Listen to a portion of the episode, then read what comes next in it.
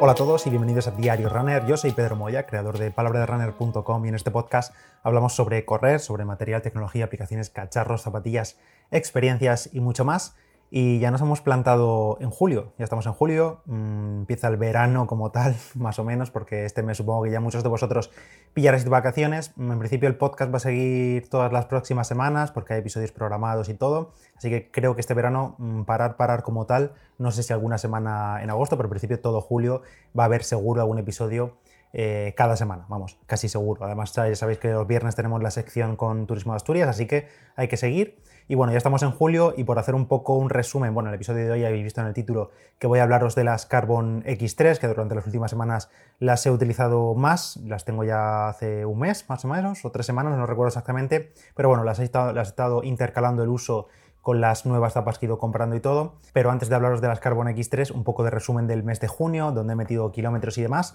Y han sido 280 kilómetros en total para mí en junio de carrera a pie, 280, que son unos 30 más que en mayo, unos poquitos más, 30 kilómetros más. Y aunque pueda parecer que junio para mí ha sido un mes de, de, bastante caña, de hacer estas mejores marcas en 10K, en 5K y todo eso, que la verdad que estoy muy contento de cómo ha salido el mes, sobre todo porque después de los meses de preparación de Maratón Sevilla, Maratón Barcelona y todo, pues las semanas posteriores a Maratón Barcelona me lo he tomado con bastante calma, simplemente mantener un poco mmm, sesiones de entrenamiento un poco intensas y luego el resto un poco a mi aire. La verdad no he estado respetando ningún plan porque al final ni siquiera he seguido al pie de la letra aquel plan de 10 kilómetros de Fisinger que dije que iba a, ponerme con él antes de empezar con el de media maratón de cara a octubre. Por tanto, he hecho un poco lo que me ha dado la gana, he bajado bastante el volumen y aún así 30 kilómetros más que, que, en mayo, 280 kilómetros en total, que según veo aquí en Runalyze eh, han sido en 31 sesiones, 31 salidas de carrera a pie, aunque eso no significa que haya salido todos los días, es más, junio tiene 30 días, sino que hay algún día que he dividido mañana y tarde o días que he tenido más de una actividad, en plan un calentamiento, más luego la carrera, más luego el enfriamiento, bueno, en fin, 31 sesiones divididas, pero en total 280 kilómetros y unas 21 horas y media de, de, actividad corriendo. Pero esto se une además a muchas más sesiones de gimnasio, en total han sido 14 entrenamientos de fuerza, que son pues otras 21 horas de, entrenamiento en el gimnasio. Así que en total, pues más de 40, 42 horas de entrenamiento eh, combinado en el mes de junio. Y decía que aunque pueda parecer que para mí ha sido un mes de junio bastante, bastante intenso en cuanto pues, a hacer esas marcas en 10K, en 5K, algunos días que me, me he calentado más de la cuenta, la media maratón esa que hice a 4.0 algo la semana pasada, hace dos semanas, cuando estrené, el día siguiente estrené las Alpha Fly 2, bueno, pues aunque puede parecer todo eso, he mirado datos de resumen de, todas las actividades del mes de junio y resulta que obviamente el 65, 70, un poco más del 70% creo que era, eh, de todas esas actividades, de todo el tiempo que he estado corriendo, ha sido siempre en zona 2 o zona 1, o sea, zonas suaves, suaves, lo que pasa que luego ha habido días eh, pues eso, el 25-30% restante ha sido en zonas más altas, ya sea zona 3 o muy poquito en zona 4, zona 5, apenas unas pocas horas de esas 21 horas totales. Por tanto, el grueso del volumen del mes sigue siendo en zonas mmm, suaves de rodar, de aeróbico, tranquilamente. Y para este mes de julio, pues un poco más de lo mismo, un poco quizá incluso bajar kilómetros de, de carrera a pie, también por el calor, porque da mucha pereza en algunas ocasiones, también por semanas de vacaciones y escapadas y demás, y mantener el gimnasio o intentarlo lo mejor posible y salir a correr cuando pueda, cuando quiera, eh, manteniendo pues a lo mejor 40, 50, 60 kilómetros por semana estaría genial y, y a ver qué tal resulta el mes de julio. No sé qué tal os habrá ido a vosotros el mes de junio y qué tenéis planeado para este mes de julio, pero si queréis comentarlo, por ejemplo, en el grupo de Telegram, casi el último día de cada mes, siempre solemos compartir nuestro resumen de kilómetros, nuestra captura de resumen de kilómetros de la aplicación que utilicemos, ya sea Garmin Connect o la aplicación que tú utilices con tu reloj, y vamos compartiendo ahí cómo nos ha ido. Y ya antes de pasar a comentaros más detalles sobre las Carbon X3 o las Hoka Carbon X3, os cuento el patrocinador del episodio de hoy, que es Aquarius y su gran sorteo que te puedes llevar este verano. ¿Se te ocurre un plan mejor para este verano que recuperar tus planes y tus sueños? Pues retómalos con Aquarius porque puedes ganar hasta 250 euros cada día y un gran premio final de 100.000 euros, sí, sí, 100.000 euros brutos eh, por participar en estos sorteos de Aquarius. Y para participar, pues es tan fácil como tomarte un Aquarius y después solo tienes que entrar en somosdeaquarius.es y jugar ahí formando verbos que empiecen por re. Reinténtalo todas las veces que quieras porque cada envase que consumas es una oportunidad de participar y de ganar. Recupera eso que te mueve con Aquarius y ya sabes, entra en somosdeaquarius.es y participa. Te dejo el link como siempre en la nota del episodio.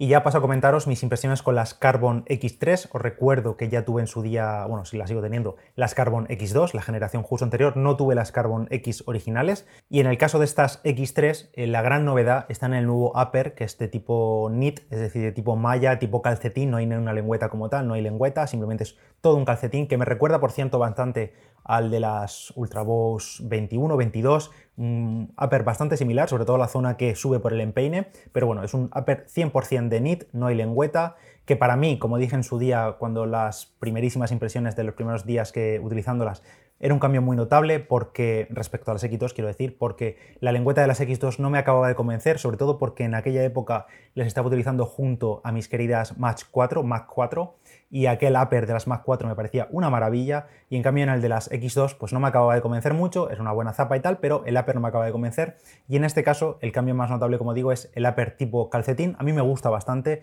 quizá lo noto ahora que hace más calor un poco caluroso, la verdad, sobre todo la zona media donde la malla, el knit es un poquito más gordo y quizá eso, si lo combinas con un calcetín que además no es especialmente fino, puede resultar un poco caluroso. También otra novedad, según ellos, es la mediasuela ProFly X, aunque la realidad es que mm, para mí es la misma mediasuela que la de la Carbon X2, no cambia absolutamente nada, ni en respuesta, ni en geometría, ni nada, es exactamente igual. Tenemos en las Carbon X3 placa de carbono completa, igual que la X2, esto tampoco cambia nada, es exactamente la misma placa, la misma posición, lo mismo todo. 5 milímetros de drop en este modelo y eh, mi talla 44 pesada por mí son 254 gramos. Para hacerlo un poco más dinámico, cosas que me gustan. Pues me gusta bastante la geometría de esta zapatilla. Es una zapatilla em, con mucho balancín. Bueno, tiene ese aspecto muy de balancín, de rocker, digamos, de, sí, de curvatura delantera que no es que te impulse mucho hacia adelante porque la espuma, o como ahora comentaré en las, zonas, en las partes que no me gustan,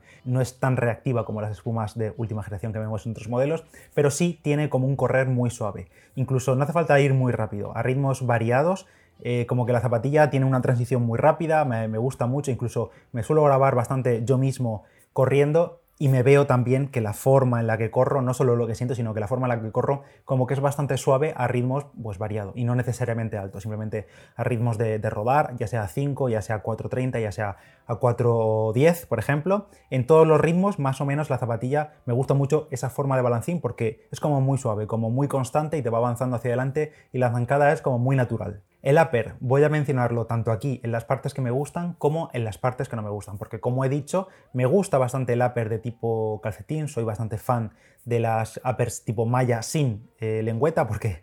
por mi forma de atarme la zapatilla, no sé, o por mi forma del empeine, me suelo pelear bastante con las lengüetas de casi todas las zapatillas. Me obsesiona bastante que no me apriete demasiado, pero al mismo tiempo que lo lleve el pie lo suficientemente suelto como para que cuando se inflame o cuando se hinche el pie corriendo muchos kilómetros no me moleste. Mm, siempre estoy un poco dándole vueltas al ajuste y antes de una carrera, por ejemplo, pues le doy mil cambios a, los cordones hasta encontrar uno que me guste y en muchas ocasiones no acabo de estar del todo cómodo, lo que pasa que luego cuando te pones a correr y sobre todo si es rápido y a fuego y tal, pues te olvidas de la ajuste. Pero me suelo pelear bastante con las lengüetas y en este caso esa parte me gusta. Me gusta que se hayan quitado la lengüeta. Es una pérdida de tipo calcetín, como digo, muy cómodo, muy suave al pie. No la he probado sin calcetines, pero para triatlón y demás, creo que podría funcionar bastante bien, cambiando los cordones por unos rápidos, podría funcionar bastante bien sin calcetín y como zapatilla para colocársela rápido porque la zona de la lengüeta, no lengüeta, es bastante elástica, esa malla ahí es bastante elástica, entonces se puede abrir bien la zapatilla. Pero en cambio, como decía, el upper también entra en mis partes que no me gustan tanto porque creo que le falta algún punto más de ajuste, sobre todo en la zona alta de cara al tobillo. A mí no me representa mucho problema porque, como digo, me suele gustar más dejar la zapatilla tirando a suelta que apretármela demasiado, porque luego me agobia si me aprieta demasiado, pero para alguna gente puede que algunos sientan que les falta un poco de bloqueo ahí, en la zona del, tobillo, y que la zapatilla baila un poco. Eh, eso sí, hay que tener en cuenta la talla y todo. Eh, en mi caso estoy utilizando la misma talla que la X2, por si tenéis referencia. Bueno, y es la misma talla que utilizo en Nike, Adidas, Saucony y tal. Siempre utilizo en estas marcas y en Hoka el 10 USA o 44 europeo casi siempre y en esta no ha cambiado nada. Pero que lo sepáis que quizá le puede faltar un poco de bloqueo en la zona del tobillo. Otra cosa que no me gusta tanto de esa zapatilla es la mediasuela, bueno, es exactamente la misma que la X2 y para mí sigue siendo una espuma muy densa, es una espuma EVA, no tiene nada que ver con las espumas de última generación, Pebax, señalada así, que hemos visto en otras super zapatillas, y por tanto esta Carbon X3 la veo más como unas zapatillas de entrenamiento, unas buenas zapatillas de entrenamiento variado, no tiene por qué ser solo entrenamiento rápido, pero zapatillas de entrenamiento las veo más así que unas zapatillas rápidas de competición que se puedan comparar pues, con otras super zapatillas del mercado. Y sobre todo si tenemos en cuenta su precio, que lo comentaré ahora después. La suela se mantiene también exactamente igual, es una suela muy muy slick, digamos, no tiene grandes surcos, se ve unas rayitas ahí, se ve a X con la placa de carbono de fondo, pero no se le mete, bueno, alguna piedrecita pequeña y tal se, le mete, pero en realidad es una zapatilla con buen agarre, buena tracción, es muy amplia de base, es muy ancha, para la gente que busca una zapatilla estable, es una pedazo de zapatilla la parte delantera muy muy estable, pero la suela no cambia. Yo eso sí, no la sacaría del asfalto, estas en concreto las X3 no las he sacado del asfalto, pero las X2 me metí un día por camino de, tierra con piedrecitas y tal, y si me hicieron unas, no sé, se clavaron mucho las piedras en, en, esa EVA y quedaron muy marcadas, y estas X3 he preferido no meterlas por nada que no fuese el asfalto. No tiene esa capita fina de otras jocas, como por ejemplo en la Rincón o, es, o en las Mac 4,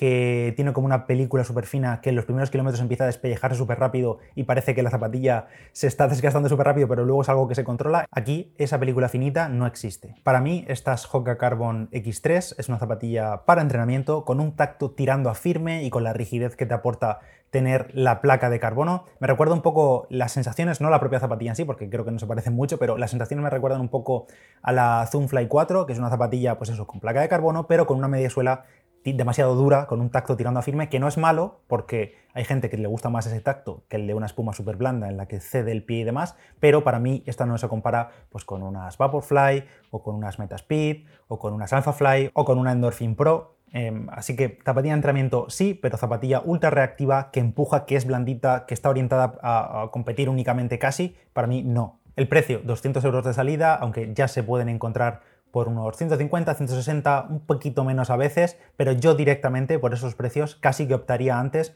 por las Carbon X2 si las encontráis de oferta, que es bastante probable porque ya se van quitando stock y todo eso, pero si encontráis las Carbon X2 por 120 o 100 euros, no sé si alguna vez la he visto a 100 euros, me parece que sí en alguna oferta así muy puntual, pues yo me iría antes a por las X2 porque el cambio principal es el upper, es la malla superior, las X2 no es que tengan un upper malo, simplemente que tienen lengüeta y en este caso tenemos malla, y mm, pagar pues 50-60 euros más por ese cambio de upper, la verdad que pues creo que no merece tanto la pena. Así que nada, ahí tenéis mi, opinión sobre las Carbon X3, buena zapatilla de entreno, rapidita, pero con un tacto firme, no tan tan reactiva como las super zapas de, de, otras marcas. Y yo lo que sí que pediría ya para la Carbon X4, o como le llaman, es que Hoka ya saque por fin, por fin, Ojalá que sí pronto, que creo que sí, porque ya se han filtrado eh, fotografías y prototipos que están utilizando algunos atletas de Hoka, una zapatilla con espuma reactiva, espuma blandida, espuma, pues eso,